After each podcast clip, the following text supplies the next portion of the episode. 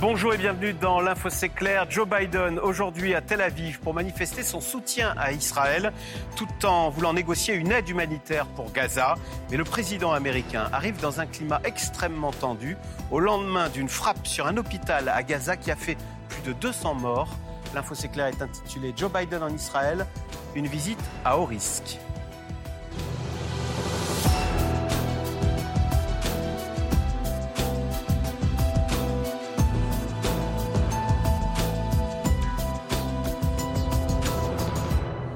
Nos invités, David Rigoulet-Rose, vous êtes chercheur à l'Institut français d'analyse stratégique, chercheur associé à l'IRIS et rédacteur en chef de la revue Orient Stratégique.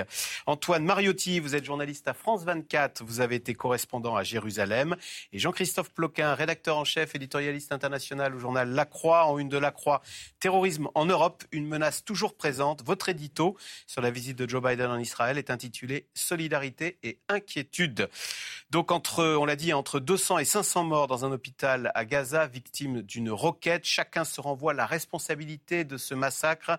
Israël accuse en effet le, djihad islamique d'avoir tiré une roquette qui aurait explosé en vol et serait tombée sur l'hôpital. Eh bien, c'est dans ce contexte extrêmement tendu que Joe Biden arrive aujourd'hui en Israël. Correspondance à Tel Aviv de Stéphanie Pérez. Oui, et Joe Biden véritablement sur une ligne de crête. Initialement, euh, ce voyage à Tel Aviv, il était prévu euh, pour rappeler les liens indéfectibles entre les États-Unis et leurs alliés euh, israéliens, mais aussi pour fixer les lignes rouges d'une riposte israélienne sur la bande de Gaza. Cette frappe sur l'hôpital de Gaza, elle rend la marge de manœuvre du président américain extrêmement étroite. Il s'est bien gardé d'ailleurs pour l'instant de nommer un quelconque responsable. Son agenda va être modifié. Il devait se rendre en Jordanie également euh, pour rencontrer le président de l'autorité palestinienne. Ce voyage est euh, reporté dans ce contexte, donc dans ce risque euh, d'un embrasement du monde arabe. Comment trouver les mots pour tenter de dissuader le Hezbollah libanais, l'Iran, les alliés d'Israël, de rentrer dans le conflit? Comment tenter de plaider la cause des civils palestiniens et des otages pris au piège dans la bande de Gaza? Pour le président américain, le risque est bien réel de rentrer bredouille à Washington et de voir la fracture avec le monde arabe se creuser davantage encore. Euh, David Rigoulet-Rose, quand on dit que la visite de Joe Biden en Israël est une visite à haut risque, c'est même au sens propre, puisque Joe Biden va dans un pays où les roquettes volent dans le ciel. Je voudrais qu'on regarde des images. C'était hier quand la délégation, c'est la délégation allemande qui est à l'aéroport de Tel Aviv. On parle de Olaf Scholz, hein, le chancelier allemand. Eh bien, il y a eu une roquette à ce moment-là dans l'aéroport de Tel Aviv. Et regardez, on voit toute la délégation allemande qui a dû être plaquée au sol, y compris Olaf Scholz qui a dû se coucher sur le tarmac de l'aéroport. Euh, ce genre de scène est susceptible, pourquoi pas, d'arriver à la délégation américaine avec euh, Joe Biden plaqué au sol? Bah, De toute façon, pour le Secret Service, enfin la, sécurité du président, c'est un cauchemar ce type de visite. Hein, parce qu'il arrive dans le cœur du réacteur. Euh, c'est une visite très importante à tout point de vue. effectivement, il paye de sa personne hein, en venant, parce que c'est quand même quelque chose, c'est un marqueur fort. Il fait un déplacement physique, euh, donc il y a une prise de risque qui est, qui est à la fois euh, politique, mais aussi physique à titre personnel. On disait que l'Amérique voulait se désengager des affaires du monde. Il n'y a pas plus compliqué complexe que le conflit israélo-palestinien. Que vient-il faire à Tel Aviv, Joe bah, Biden? En fait, il y, a un double message. Le premier, c'est évidemment euh, une manière de réaffirmer, euh, de réassurer Israël, euh, le lien indéfectible avec les États-Unis. Les Israéliens sont rassurés de voir oui, que ils n'avaient pas beaucoup de l'oncle Sam est là. Ils n'avaient pas beaucoup de doutes, mais, mais c'est important effectivement en termes de voilà ce déplacement. Il est l'incarnation de, de, cette réassurance. Et puis c'est un message destiné aussi aux ennemis d'Israël. Et justement, il y a une logique de dissuasion implicite.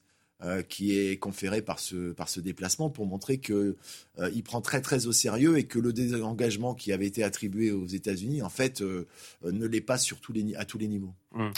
Antoine Mariotti, les, les Israéliens sont contents. Il y a un lien spécial entre Israël et les États-Unis et la présence de Joe Biden à Tel Aviv aujourd'hui est là pour le manifester. Et ça, ça, rassure euh, ces Israéliens qui sont très inquiets hein, depuis le 7 octobre. Oui, bien sûr. Puis je rejoins complètement ce que dit David Rigouleros, mais je dirais même qu'en plus, euh, ça donne encore plus de poids à Joe Biden, qui a fait un discours extrêmement bien accueilli côté israélien de soutien il y a quelques jours, euh, qui a été très bien vu dans la population. Il faut se rappeler quand même que l'administration Biden et le gouvernement Netanyahou, c'est pas la grande amitié sur, sur le fond des sujets depuis qu'ils sont revenus. Il y a eu pas mal de tensions, même si les deux hommes se connaissent depuis depuis des décennies et s'apprécie aussi. Ils se sont quand même fait des niches ces dernières années et décennies euh, assez régulièrement.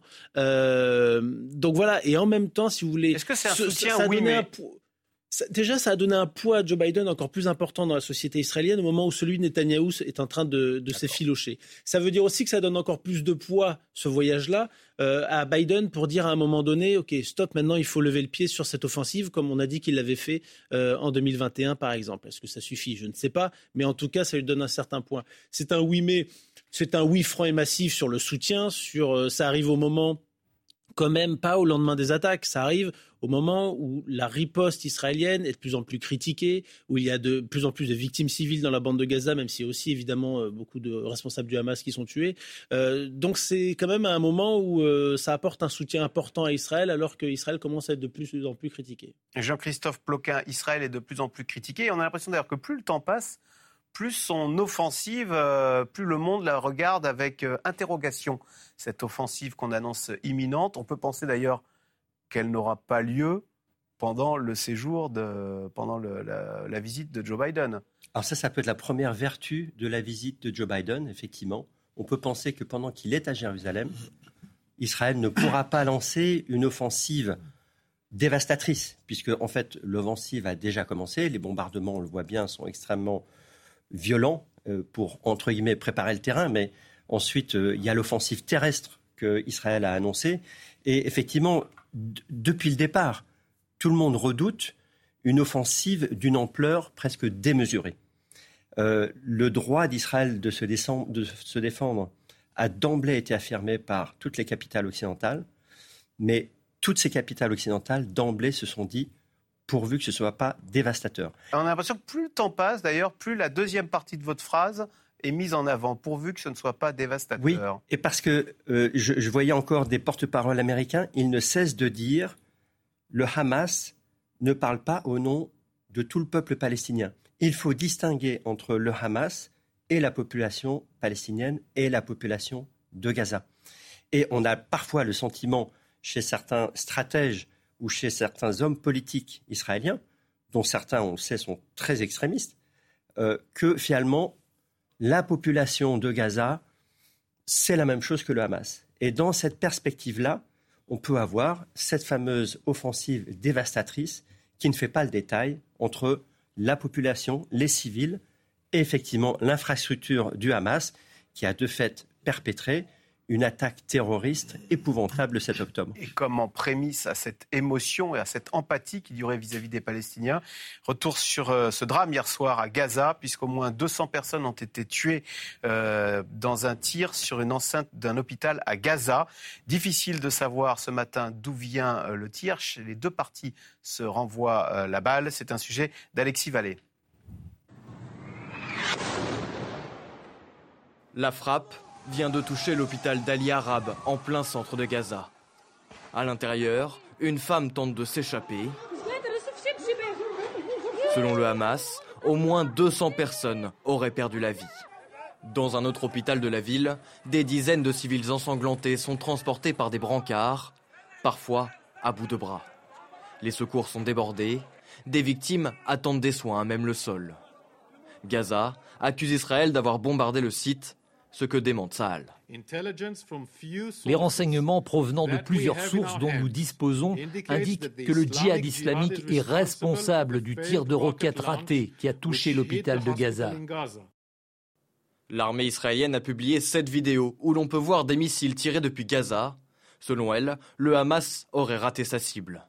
Face aux réactions de la communauté internationale, Israël annonce qu'elle donnera des preuves supplémentaires dans les heures qui viennent.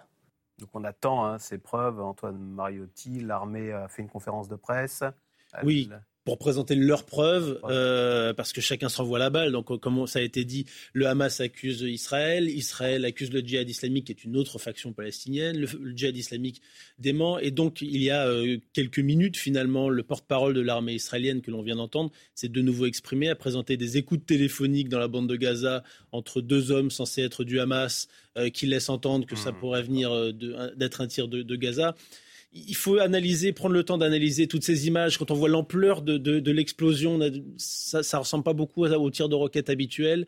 Euh, ça ne veut pas dire que ce n'est pas le cas. Je ne suis incapable de vous dire qui a tiré ça pour l'instant, mais il faut en tout cas pas oublier qu'il y a manifestement des centaines de morts et on, a tendance à parler beaucoup de chiffres, mais c'est quand même 500 vies humaines. Euh, euh, d'un coup. Et puis juste un mot, c'est le, problème des hôpitaux en ce moment dans Gaza, c'est qu'ils sont évidemment surpeuplés de blessés, comme vous le savez, parce qu'il y a plus de 10 000 blessés, mais il y a aussi toute la population, des dizaines de milliers de personnes qui viennent se réfugier, essayer ah de dormir à l'extérieur parce qu'ils disent que c'est là où c'est le, plus sûr. Et, malheureusement, on voit bien que ce n'est pas le cas.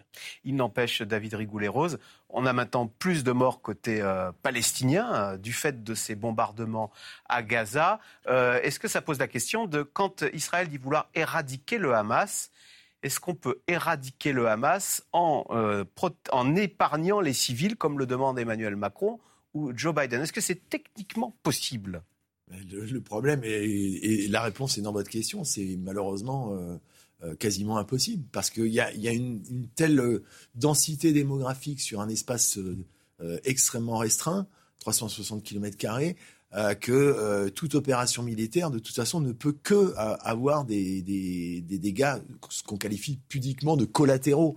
Là, en l'occurrence, c'est catastrophique ce qui vient de se passer. C'est catastrophique d'abord et surtout pour les victimes civiles, parce qu'effectivement, il y avait les blessés et des FCI qui se réfugiaient là, faute de mieux.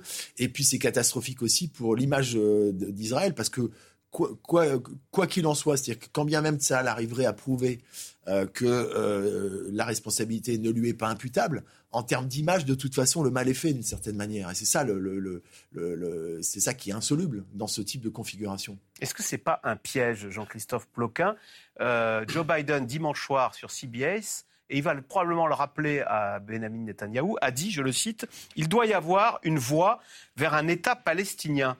Euh, est-ce qu'en allant bombarder euh, Gaza, on se dit qu'on s'approche de la paix et de la création d'un État palestinien?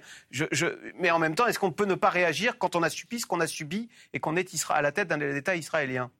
En tout cas, euh, effectivement, Joe Biden venait aussi pour évoquer un petit peu des perspectives de long terme. Il venait pour exprimer la solidarité envers Israël, essayer de faire en sorte que l'offensive ne soit pas dévastatrice. Et il y avait cette troisième partie de son voyage où il devait rencontrer le chef de l'autorité palestinienne, le roi Abdallah de Jordanie et le président égyptien. Cette partie vient d'être annulée à cause de la frappe sur l'hôpital. Et donc ça, c'est pour moi assez désastreux. C'est-à-dire que cette conversation qui permettait de remettre effectivement sur le sujet diplomatique l'enjeu de l'hypothèse d'un État palestinien, qui pouvait donner un, nouvel horizon, finalement, de long terme, très improbable, mais au moins on pouvait sortir de ce temps de la guerre qui va encore durer longtemps, mais déjà évoquer un temps de la paix.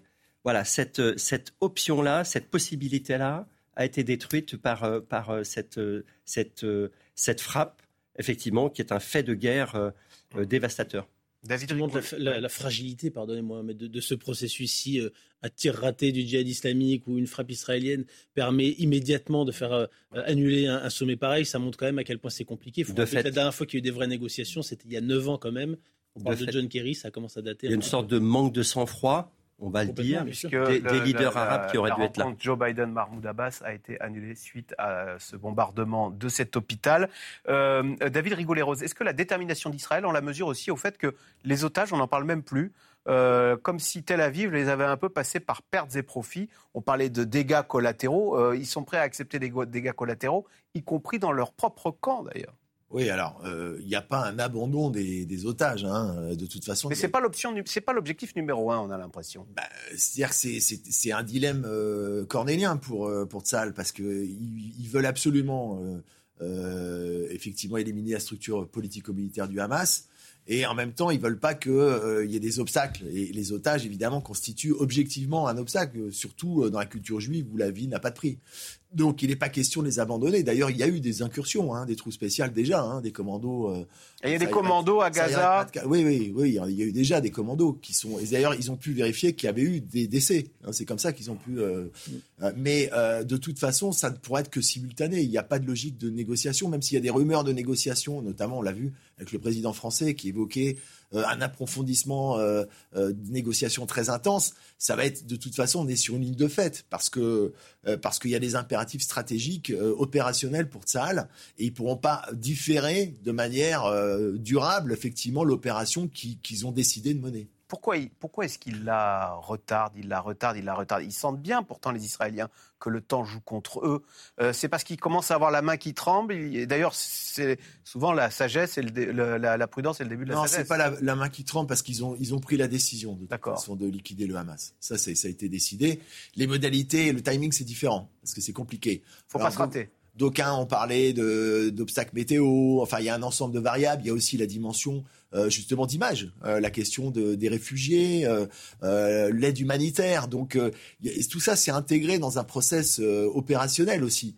Et, et, et d'ailleurs ça a été, c'est pour ça que Joe Biden, ils sont très sensibles justement à, ce que peut dire Joe Biden. Il a insisté sur la dimension humanitaire, notamment sur la possibilité d'un couloir avec Rafah, et donc ils sont obligés d'en tenir compte. Donc il y a, y a un certain nombre de variables, mais sur le fond, la décision a été prise. De toute façon, ils ne pourront pas ne pas faire une opération. Un couloir vers Rafah. D'ailleurs, Antoine Mariotti, on sait qu'il y a un million de Palestiniens qui ont, ont été déplacés, qui vont euh, au sud, comme on leur a demandé. Et là, au sud, ils arrivent à, une frontière qui est fermée vers l'Égypte. Est-ce qu'à un moment, euh, on ne pourrait pas demander, dans un élan humanitaire, dans une fraternité arabe, aux Égyptiens euh, d'accueillir ces, ces, malheureux Gazaouis qui sont chassés de chez eux et qui veulent simplement survivre. C'est bien ce qu'on reproche aux, pays arabes, c'est de soutenir les Palestiniens, mais de loin et de ne surtout pas, trop s'impliquer. C'est-à-dire à la fois dans les processus diplomatiques qu'on évoquait tout à l'heure et concrètement de manière humanitaire, parce qu'ils savent aussi très bien que s'ils en accueillent 200 000, 300 000 qui vont se retrouver dans le Sinaï égyptien, donc juste de l'autre côté de la frontière euh,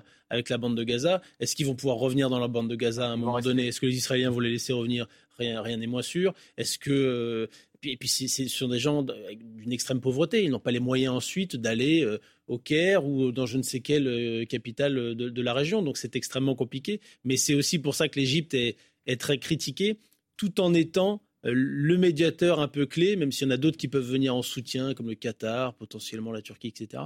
mais ça reste systématiquement l'Égypte qui arrive à signer finalement des accords de cessez-le-feu entre le Hamas dans la bande de Gaza et Israël à chaque guerre. En tout cas, c'est au moins ces dix dernières années. Votre regard sur euh, le fait que cette opération militaire soit repoussée de jour en jour euh, Est-ce qu'il y a le risque maintenant que l'opinion publique mondiale euh, ne se retourne contre Israël quand ils passeront à l'attaque? Ah, moi, ça fait une semaine que je dis, vous allez voir. Vous faites ça pas à chaud, mais vous faites ça à froid, quoi. Mais je trouve que ça fait, moi, ça fait une semaine que je dis, vous allez voir qu'il va y avoir une bascule et que petit à petit, on va de moins en moins parler des attaques absolument atroces qu'il faut rappeler du 7 octobre que vous évoquiez très justement. Euh, on parle de, de vraiment d'atrocités. Ce n'est pas, pas une base militaire attaquée par d'autres militaires. Voilà. Hein. Oui, il y a des gens qui ont été décapités, des gens brûlés vifs. Euh, j'ai reçu des vidéos de gens qu'on essayé de décapiter à la pioche. On est vraiment dans des horreurs absolues. Euh, mais il y avait cette, bascule, des vidéos envoyées par le ministère israélien des Affaires étrangères d'ailleurs. et il y avait cette espèce de bascule parce qu'on sait Comment réagit Israël en général Ils réagissent toujours fort, encore plus fort que ce qu'ils ont été attaqués. C'est leur moyen d'essayer de dissuader. Bon, on voit que malheureusement ça ne marche pas. Euh, et on sait qu'ils vont souvent euh, assez loin et que les victimes civiles, en tout cas, ne sont, rarement euh, entièrement épargnées. Dans la bande de Gaza, il y a toujours beaucoup de civils. Donc, on savait que ça allait basculer. Là, ça bascule complètement avec cette histoire. Peu importe qui est responsable de, la frappe contre l'hôpital, je vous rejoins entièrement. Le mal est fait pour Israël euh, et, c'est pour, le processus de paix euh, pseudo mortifère, processus de paix, euh, n'en parlons pas. Mais c'est oui, c'est assez terrible. Jean-Christophe Ploquin, c'est vrai que est-ce qu'Israël quand même se soucie de son image internationale ou d'avoir au moins le soutien des pays occidentaux euh, moi, c'est mes enfants qui m'ont rapporté ça sur YouTube quand ils vont voir des, vidéos de matchs de foot de France-Écosse. Ça commence au début par des publicités d'Israël euh, qui, rappellent l'horreur des, attaques du 7 octobre et qui montrent les visages des euh, milliers de victimes tombées le 7 octobre sous le coup d'attaque terroriste du Daesh. Et ça se termine par Hamas égale Daesh. On est clairement dans une guerre de l'information aussi. Et Israël dispose évidemment de moyens, de stratégies euh, extrêmement puissantes à la matière. Le Hamas aussi. Moi, ce qui me frappe effectivement, c'est comment euh, l'attaque euh, terroriste du 7 octobre a été planifiée aussi sur le plan médiatique et comment beaucoup de captures vidéo ont été faites en vue d'être diffusées. Et je traduis ça vraiment comme une sorte de message lancé au monde. Alors voilà, d'une part, pour envoyer un message un peu de choc et de terreur dans l'opinion mondiale, mais aussi pour galvaniser des relais qui qui jusqu'ici n'étaient pas nécessairement très intéressés par la cause palestinienne, mais qui sont des, en revanche des relais qui sont sur l'enjeu djihadiste, sur l'enjeu de, d'un rêve d'un califat islamique, et donc de réveiller finalement des cellules terroristes qui existent ailleurs. Donc voilà, entre le Hamas et Israël, il y a véritablement un enjeu de mobilisation et de faire basculer chacun, ce pas les mêmes gens qui cherchent à faire basculer, mais ils cherchent à faire dynamiser des relais d'opinion un petit peu partout. Ce qu'il faut constater aussi, c'est que l'Occident est clairement un enjeu pour ces deux, pour Israël et pour le Hamas. Pour Israël, parce que c'est quand même là qu'il dispose des plus forts soutiens, que ce soit aux États-Unis, que ce soit en France, en Allemagne, dans d'autres pays européens. Et pour euh, euh, le Hamas, eh bien, parce que le, terrorisme a déjà frappé en Europe, qu'il y a des gens qui sont, on l'a vu avec Arras, on l'a vu avec Bruxelles, il y a toujours des gens qui ont un agenda terroriste en tête, spontané ou planifié, et que c'est cela aussi que le Hamas veut activer. Justement, frapper les opinions publiques occidentales, il faut savoir que euh, le, drame de cet hôpital hier à Gaza a suscité un vent de manifestations pro-palestiniennes euh, partout dans les pays arabes euh, et alors jusqu'en Tunisie. Et en Tunisie vous allez le voir les manifestants ont crié leur colère devant l'ambassade de France. C'est dire l'écho de ce qui se passe en Israël. C'est un sujet de Maraj Vinayaga Morti un drapeau israélien brûlé entre les mains, ces manifestants tentent de prendre d'assaut l'ambassade d'Israël à Amman en Jordanie. Rapidement, des heurts éclatent avec les forces de sécurité qui, à coups de gaz lacrymogène, tentent de retenir cette marée humaine. Des rassemblements spontanés dans de nombreux pays, comme ici à Tunis, devant l'ambassade de France. Nous sommes devant l'ambassade de France car elle soutient et participe avec les États-Unis à cet horrible crime. Nous ne nous tairons pas. Nous soutenons la cause palestinienne et nous sommes contre ce qui se passe à Gaza. Indignation partagée par le secrétaire général des Nations Unies, Antonio Guterres. Je suis horrifié par la mort de centaines de civils palestiniens à l'hôpital de Gaza.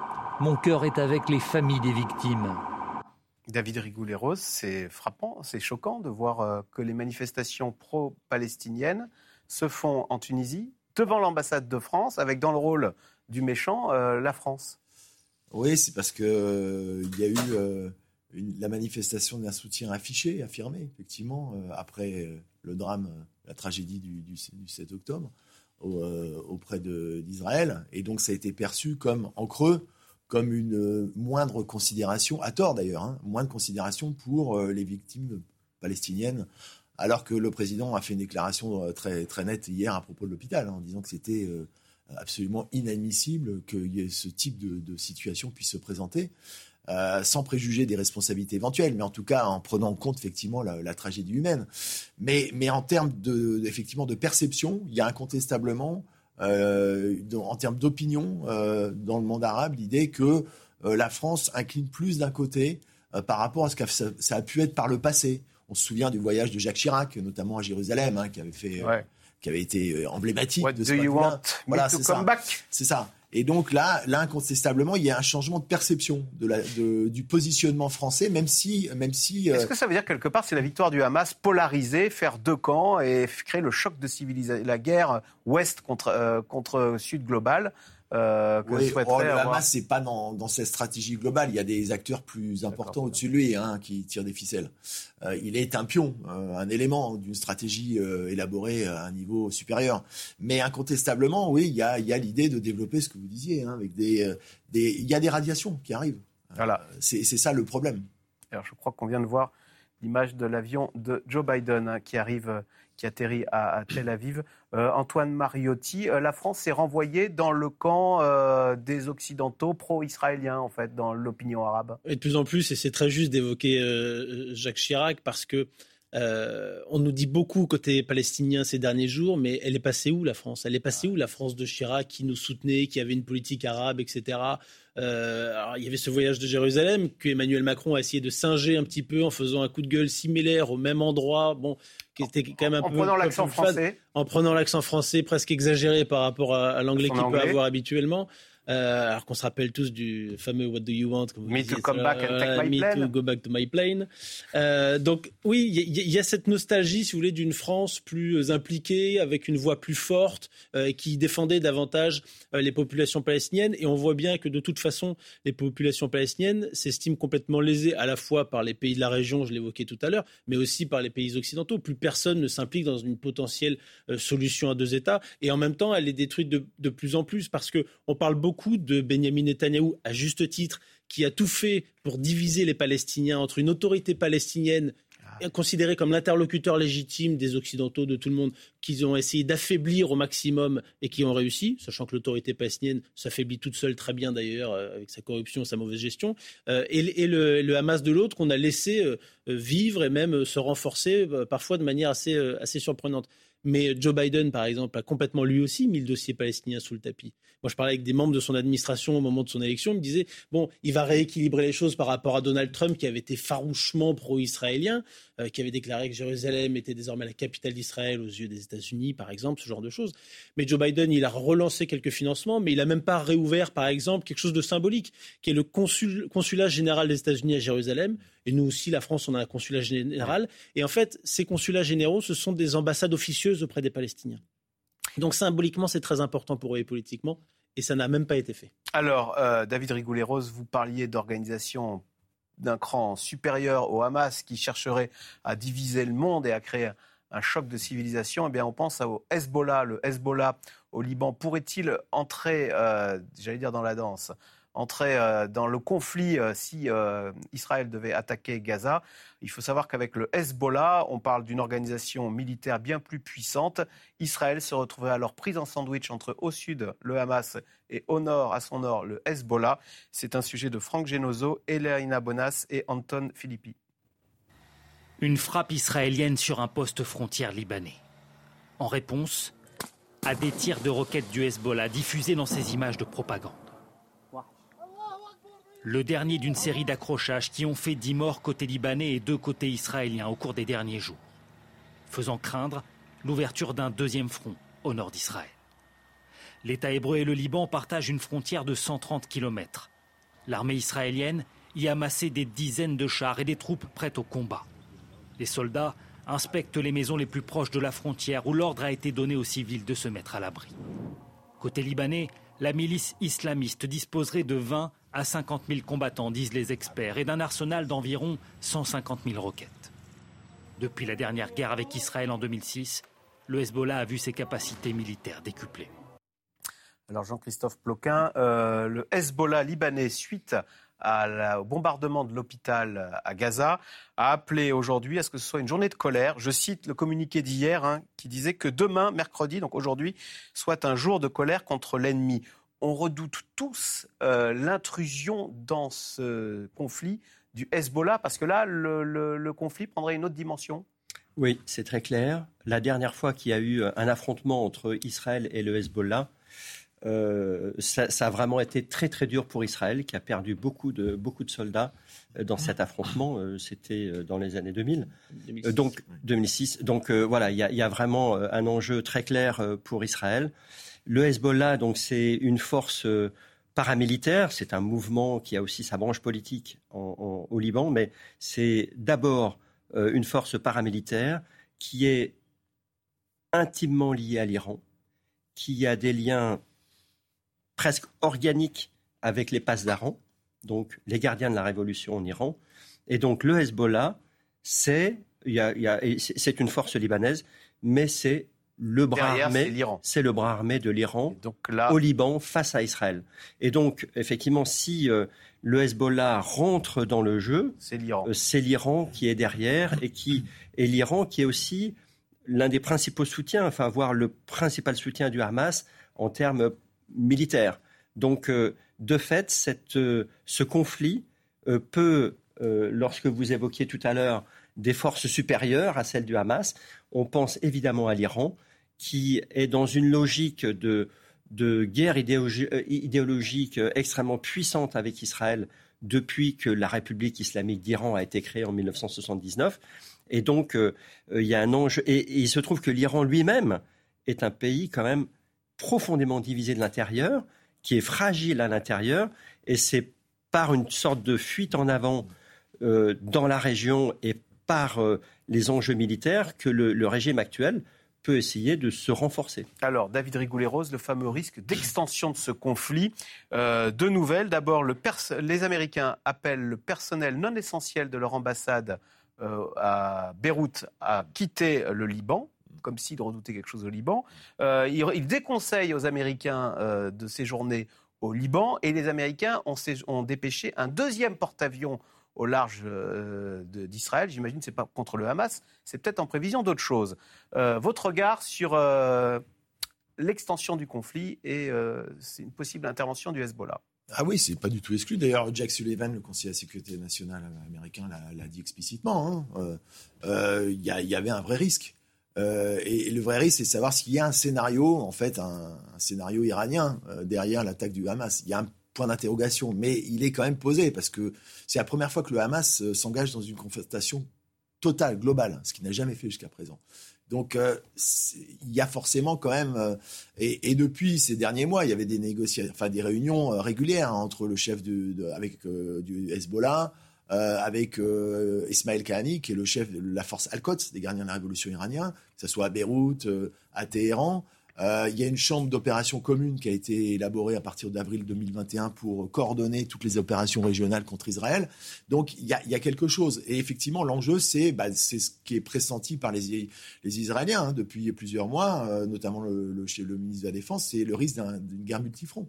Alors quel serait l'intérêt pour l'Iran que d'entrer ainsi en confrontation directe ou indirecte avec Israël Est-ce qu'aussi il n'aurait pas à est-ce qu'il ne se mettrait pas en danger? D'abord, c'est pas direct justement. Hein. Euh, ce serait indirect d'abord. Par le Hezbollah. Bah oui, c'est une création de, des passes d'Aran, le Hezbollah dans les années 80. Enfin, tout le monde vous verrait le nez de l'Iran quand même. Ah oui, ah bah avec le Hezbollah, il n'y a aucun, aucun, doute possible. Euh, le Hezbollah dit qu'il a, il a défini ses lignes rouges et qu'il interviendra en fonction de ces lignes rouges. On ne les connaît pas, mais il y a de multiples déclarations. Alors là, il y a des accrochages réguliers qui ne sont pas un engagement massif, mais le Hezbollah, c'est une, c'est une vraie armée, quasi, c'est une quasi-armée. Hein. Euh, et les 100 000, 150 000 roquettes, c'est pas seulement des roquettes, ce sont aussi des missiles. Bien plus fortes que l'armée libanaise d'ailleurs. C'est Tel Aviv qui serait menacée. Ah, mais toutes les villes israéliennes. Et là, le dôme de fer serait rapidement saturé. Donc, c'est n'est pas du tout quelque chose de théorique. Et, euh, en termes de, effectivement de, menaces, c'est ça s'inscrit dans un schéma éventuellement régional, avec éventuellement aussi la pression des groupes des milices chiites euh, en Syrie, etc. Donc c'est c'est quand même euh, de ce point de vue-là, effectivement, le risque d'un élargissement multifront n'est pas purement théorique. Alors David Rigoulet-Rose, on vous a beaucoup invité aussi pour nous parler de la situation en Iran dans les précédentes émissions. L'Iran, le régime se s'est contesté de l'intérieur. Est-ce que ça peut le faire hésiter en disant j'ai déjà assez à faire avec mes contestations à l'intérieur pour ne pas exposer mon régime à une déconvenue euh, qui me viendrait de l'extérieur. Ce serait plutôt, pour vous rejoindre, ce serait plutôt l'inverse. Ah C'est-à-dire la, fragilité intrinsèque, effectivement, euh, c'est vieux comme le monde, hein. on cherche un ennemi extérieur. Et, dans le cas, euh, justement, le paradoxe, c'est que l'ADN de la République islamique, il, est antisioniste, il est viscéralement anti-israélien depuis, depuis toujours, depuis 79. Ce qui n'est pas le cas de sa population. C'est ça le paradoxe, qui ne suit pas du tout le régime là-dessus. Et donc, un bon moyen aussi de resserrer les rangs, c'est éventuellement s'il y avait un conflit et que l'Iran se trouvait attaqué, potentiellement. Euh, parce qu'à ce moment-là, euh, le régime pourrait compter sur le réflexe nationaliste iranien et, ça compenserait son déficit de crédibilité interne. C'est terrible. Hein. Oui. Euh, ah, je, vous rejoins euh, en, non, mais entièrement. Sur une possible intrusion de l'Iran dans le jeu Et pour être allé euh, régulièrement en Iran, six fois, il y a vraiment une différence entre cette population, en effet, et le, et le régime. Il y a, je trouve, un gap même qui se creuse, en tout cas dans les, dans les grandes villes essentiellement. dans les stades de foot, on a entendu des, des supporters iraniens euh, dire euh, retirer, retirer, le drapeau euh, retirer le drapeau palestinien, dire nous on n'est absolument pas en empathie avec la cause palestinienne. Non, non, exactement. Alors après, on a beaucoup parlé de cette image où il y a quelques supporters qui disent ça, donc faut voir l'ampleur que ça a aussi. Mais oui, sans être une manip, simplement ne pas surinterpréter. Mais maintenant, ça existe, c'est vrai. Et, et, et l'Iran est alors L'Iran a en effet une main sur, entre guillemets sur le Hamas dans le sens où ils ont, ils ont apporté beaucoup d'aide financière, euh, militaire. Maintenant, c'est quand même très compliqué. Aujourd'hui, il n'y a plus de cargo qui débarquent sur les côtes de Gaza. D'ailleurs, il n'y a rien qui débarque sur les côtes de Gaza euh, pour livrer des, euh, des tonnes d'armes, comme il y avait le Katrina à l'époque. On se rappelle de ce cargo il y a une vingtaine d'années, etc. mais il y a eu un transfert de savoir-faire aujourd'hui. C'est-à-dire qu'ils fabriquent eux-mêmes beaucoup, avec trois fois rien, par exemple. Ce sont des armes beaucoup moins dans la bande de Gaza, beaucoup moins sophistiquées que, que, que le Hezbollah, par exemple. Mais à la différence du Hezbollah, euh, le Hamas a plus d'autonomie et est un mouvement nationaliste qui n'est pas une création, contrairement au Hezbollah, euh, des gardiens de la révolution iranienne et qui n'a pas besoin de l'Iran pour avoir un feu vert et pour faire ce qu'il veut. Ce qui ne veut pas dire qu'il n'y a pas des concertations. Euh, le Hamas a d'ailleurs, on parle de réunions à Beyrouth, etc. C'est vrai, ça fait des années, cela dit, qu'ils ont des représentants officiels qui vivent à Beyrouth et qui rencontrent le Hezbollah très régulièrement et les responsables de Force al-Quds des gardiens de la Révolution étant très régulièrement à Beyrouth, comme chacun sait, euh, ça se parle beaucoup et ça se concerte beaucoup. Maintenant, sur une guerre multifront, s'ils avaient voulu vraiment faire une guerre multifront massive, je pense que dans ce cas-là, ils auraient lancé le Hezbollah dans la bataille dès le 7 octobre, au moment où Israël était complètement désemparé par cette ah attaque massive dans le sud. Parce que si ce jour-là, le Hezbollah faisait la même chose dans le nord avec sa force de frappe, alors là, c'était extrêmement compliqué pour Israël. Euh, on voit bien que là, il y a depuis une semaine de plus en plus de petits accrochages, des tirs, des tirs d'artillerie en retour de la part et de, l'aviation de la part d'Israël. Mais ça fait un peu euh, intervention de soutien et de principe et, moralement on est avec le Hamas. On n'est pas entré dans une guerre vraiment frontale. Ils n'ont pas euh, été loin dans, les cibles israéliennes. David Rigoulet-Rose, on a vu la rue arabe en Jordanie prendre fête, enfin très anti-Israël et prendre fait et cause pour les Palestiniens. On a vu la même chose en Tunisie dans le sujet précédent. Euh, L'Arabie saoudite dit qu'elle suspend ses normalisations avec euh, Israël. Est-ce que euh, finalement cet attentat du 7 octobre n'a pas réveillé une sorte de panarabisme où les pays arabes se, se, serrent les coudes avec comme ennemi commun Israël? Oui, en fait, c'est un piège. il faut dissocier les gouvernements et les opinions. C'est exactement l'inverse de la, situation iranienne. Vous avez des gouvernements qui sont farouchement anti-israéliens, avec une population qui ne l'est pas forcément. C'est pour l'Iran? Pour l'Iran. Et inversement, dans les pays arabes, au contraire, les gouvernements sont pour la normalisation et donc sont effectivement euh, un peu euh, euh, tétanisés par la question palestinienne parce que la rue, la rue arabe, elle, est toujours émotionnellement, il y a une charge émotionnelle très forte pour la cause palestinienne. Donc les processus de normalisation, on peut penser d'ailleurs que ça a été un des calculs hein, de l'attaque, c'est-à-dire d'hypothéquer euh, tout simplement le rapprochement, et surtout le rapprochement entre l'Arabie saoudite et, Israël. parce que c'est le cauchemar de Téhéran. Euh, Jean-Christophe Ploquin, il y a une guerre dont on ne parle plus depuis euh, le 7 octobre, c'est ce qui se passe en Ukraine. L'Ukraine est passée sous les radars, à l'arrière-plan. Est-ce que tout ce qui se passe fait le jeu de Vladimir Poutine, alors qu'il a choisi son camp, lui hein Il défend la cause palestinienne, il a même comparé le siège de Gaza au siège de Leningrad. le siège de Leningrad était fait par les nazis il y a toujours l'idée que l'Occident, ce sont les nazis. Et euh, ils se comportent euh, à Gaza comme, euh, oui, ils se sont comportés à Leningrad. Oui, oui clairement, la guerre à Gaza permet de brouiller, en quelque sorte, le jeu occidental, de faire apparaître les pays européens et les États-Unis du mauvais côté c'est-à-dire dans un soutien à Israël qui va de plus en plus, de moins en moins apparaître comme la victime et de plus en plus comme le responsable des plus grandes atrocités qu'on va voir dans les, dans les jours à venir.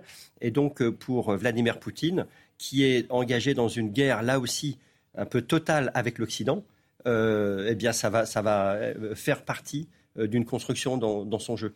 La Russie hein, a demandé à convoquer, à ce qu'on convoque un Conseil de sécurité de l'ONU pour après le tir meurtrier sur l'hôpital à Gaza.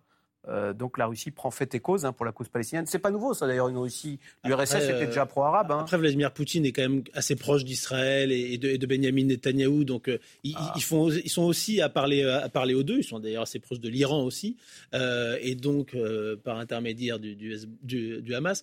mais entendre Vladimir Poutine s'inquiéter pour la vie des civils à Gaza, ça ne manque quand même pas de sel. Quoi. Ouais. c'est assez singulier. Oui, parce qu'en termes de jeu bombarde, aveuglément euh, ou autre, euh, bon, c'est la position russe, elle je bombarde aveuglément des civils depuis un an et demi. Il, en, il, en, connaît un rayon. Et, et, la position russe est quand même assez ambiguë parce qu'effectivement, comme vous le rappeliez, euh, les Russes, jusqu'à présent, fermaient les yeux sur les frappes israéliennes en Syrie contre les, mandataires pro-iraniens. Alors même, alors même que la Russie, la Russie est alliée objectivement de, l'Iran. Euh, donc on voit bien que les choses sont quand même très très compliquées. Hein, c'est l'Orient compliqué dans toute sa splendeur. Alors la différence entre Israël et ses voisins, c'est qu'Israël est une démocratie qui doit tenir compte de l'avis de sa population, une population qui est de plus en plus critique à l'endroit de Benjamin Netanyahou. Alors bien sûr, en ce moment. Euh, L'atmosphère est à l'union sacrée. Néanmoins, il y a des manifestations à Tel Aviv et l'on sent bien poindre une critique très féroce contre euh, Benjamin Netanyahou et ses alliés d'extrême droite qui sont accusés d'avoir plongé le pays dans la situation dans laquelle il se, il se trouve actuellement. C'est un reportage à Tel Aviv de Stéphanie Pérez, Chloé Cormery et Patrick Miette. Photo des otages à la main, ces familles sont venues manifester devant le ministère de la Défense à Tel Aviv. Les otages doivent rentrer chez eux maintenant. Le gouvernement ne nous dit rien. Il dit aux gens de Gaza d'évacuer, mais à nous rien. Et nos filles et nos enfants. La manifestation de détresse au départ fait ressurgir également les divisions israéliennes. Ce rabbin, représentant de la communauté juive ultra-orthodoxe, vient proposer son aide. Je vous apporte de la nourriture, de l'eau, mais il est vite pris à partie. Mais qu'il dégage celui-là Les gens comme ce rabbin ont fait élire Bibi Netanyahou. Et Bibi, avec ce gouvernement, il fait tout contre notre pays, notre peuple. Il nous a amené tout ça. C'est pas le moment de se battre contre Bibi. Bibi, démission le ton monte entre les opposants au Premier ministre, pour la plupart issus des rangs de la gauche, et ses partisans. C'est vous les traîtres, honte à vous. La question du sort des otages et de la stratégie israélienne de riposte à Gaza cristallise toutes les divisions. C'est ce que nous explique Yotam Kipnis. Il est sans nouvelles de dix membres de sa famille. Il faut éradiquer le Hamas, je suis d'accord, mais détruire Gaza n'est pas la solution. On nous dit certains vont mourir, mais c'est un sacrifice utile. C'est ça ce gouvernement aujourd'hui, c'est insupportable. Ces tensions préfigurent de l'après-crise dans la société israélienne. Après l'émotion, viendra l'heure des explications et des règlements de compte. Alors Antoine Mariotti, vous avez été correspondant à Jérusalem. Hein. On voit bien euh, là, c'est un reportage à Tel Aviv. Euh, cet échange, d'un côté, il y, en a un qui a dit euh, Netanyahou est, coupable, il nous a mis dans, cette situation dans laquelle on est en ce moment. Et quelqu'un qui lui a dit oui, mais ce n'est pas le moment de traiter cette question. Vous aviez une société israélienne qui était déjà extrêmement polarisée. Rappelons que depuis le début de l'année, il y avait l'un des plus grands mouvements euh, pro-démocratie depuis et de contestation du gouvernement depuis la création de l'État d'Israël, donc en, 1948, et avec vraiment une société très divisée. Elle est encore plus divisée après ces attaques. Et on nous parle beaucoup d'union nationale.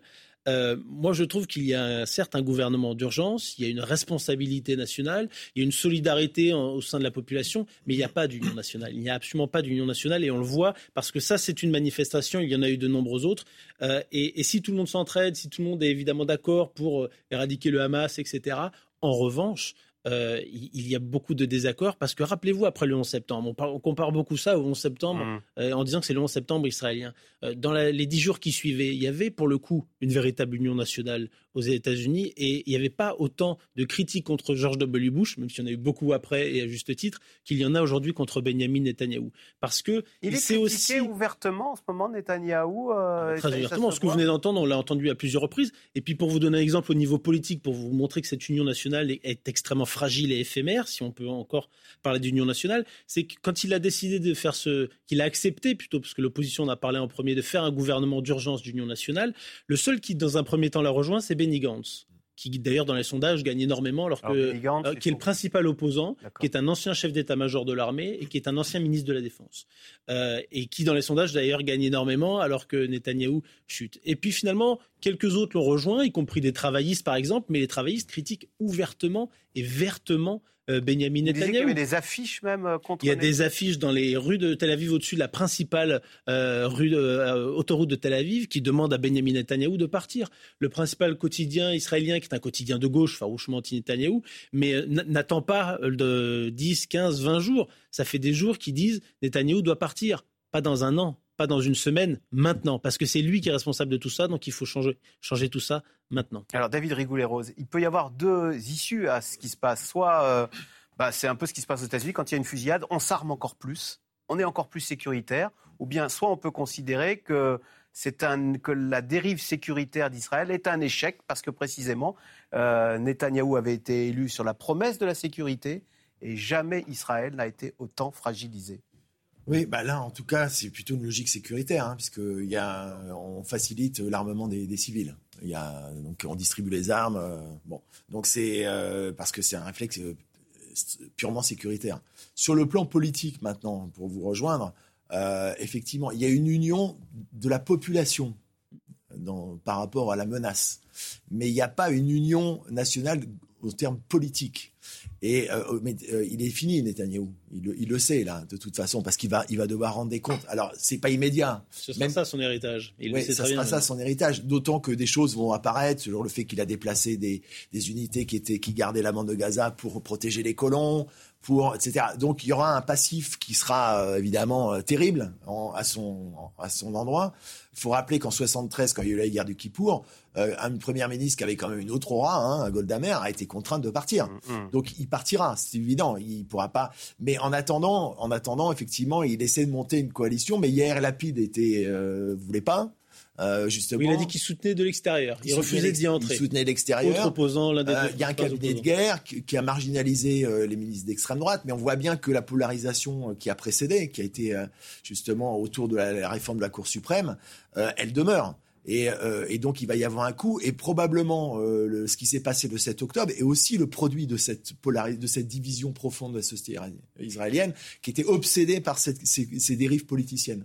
Euh, Jean-Christophe Ploquin, on voit Joe Biden actuellement donc à, Tel Aviv. Euh, Joe Biden, est-ce que nous aussi, comme les, enfin je veux dire nous aussi dans nos pays occidentaux, il y a de nombreuses manifestations. Alors pas tant en France d'ailleurs, pro-palestiniennes, parce que nous on parlait de la désunion en Israël, il y a aussi un risque de désunion dans les pays occidentaux. Euh, en France, on interdit les manifestations pro-palestiniennes. Jusqu'à quand pourra-t-on le faire? Alors on voit bien qu'effectivement le débat politique est très polarisé sur cet enjeu du soutien à Israël ou, ou sur la lecture que l'on peut avoir euh, du, du, combat des Palestiniens, du combat politique des Palestiniens.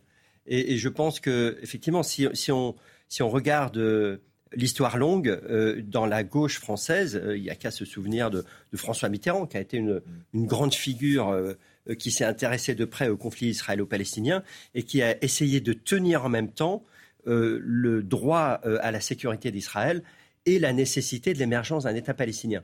Donc là, et, on a parlé tout à l'heure de Jacques Chirac, qui était aussi dans cette logique-là, avec peut-être une attention un petit peu plus grande, empathie un petit peu plus grande envers les, populations arabes, euh, un peu la tradition de la politique arabe de, Charles de Gaulle. Mais en tout cas, voilà, on, sait bien que les, les, grands dirigeants politiques français ont essayé de tenir les mmh. deux. Emmanuel Macron, très clairement, a été dans un consensus international qui disait euh, finalement le conflit israélo-palestinien est en train de perdre de son importance et donc il s'en est pas trop occupé, quoi qu'il puisse, en dire. Dans le débat politique aujourd'hui, euh, effectivement, on voit bien que alors la Nupes est très euh, divisée sur cet enjeu, mais je suis assez, je, ne comprends pas très bien finalement que ça puisse conduire certains à dire qu'il faut interdire les manifestations pour les Palestiniens. Je pense qu'il faut distinguer le, peuple, enfin, le peuple palestinien. C'est un, un, combat ancien, c'est un combat nationaliste pour une terre dont ils ont été en partie chassés. C'est le fait de l'histoire. Et donc, euh, il y a aujourd'hui euh, une solution à trouver pour ces millions de personnes qui vivent à côté de millions d'Israéliens.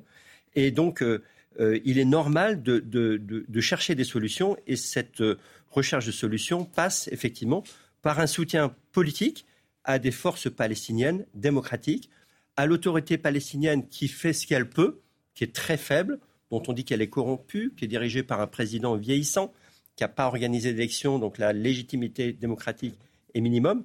Mais en tout cas, le peuple palestinien a une réalité et on peut comprendre, moi je comprendrais qu'il y ait des gens qui veuillent manifester pour ça, mais pas pour le Hamas, évidemment. David Rigouleros, voilà ce que j'allais dire. Est-ce que malheureusement la cause palestinienne n'a pas été kidnappée par le Hamas et du coup elle devient imprésentable? Autant Arafat, on pouvait lui serrer la main, c'est difficile de serrer la main au ah bah, Hamas. le, Hamas a préempté euh, la légitimité de la cause palestinienne, c'est le problème. C'est pour ça que ça, met tous les États arabes d'ailleurs dans une situation ingérable, euh, clairement. Et on a bien vu, même l'autorité palestinienne, qu'il euh, est inaudible. il a fait une déclaration, mais il est totalement inaudible parce qu'il ne peut pas cautionner ce qui s'est passé. Et en même temps, il y a un tel déficit, une telle dévaluation, démonétisation de l'autorité palestinienne que, bah, que ça profite effectivement à des mouvements comme le Hamas. Merci beaucoup de nous avoir aidé à décrypter, à comprendre euh, les ressorts de ce conflit et de cette haine recuite euh, entre Israéliens et Palestiniens. Vous restez sur France Info. On se tiendra au courant de l'évolution de la visite de Joe Biden en Israël. Bonne journée sur France Info et à demain pour une nouvelle émission.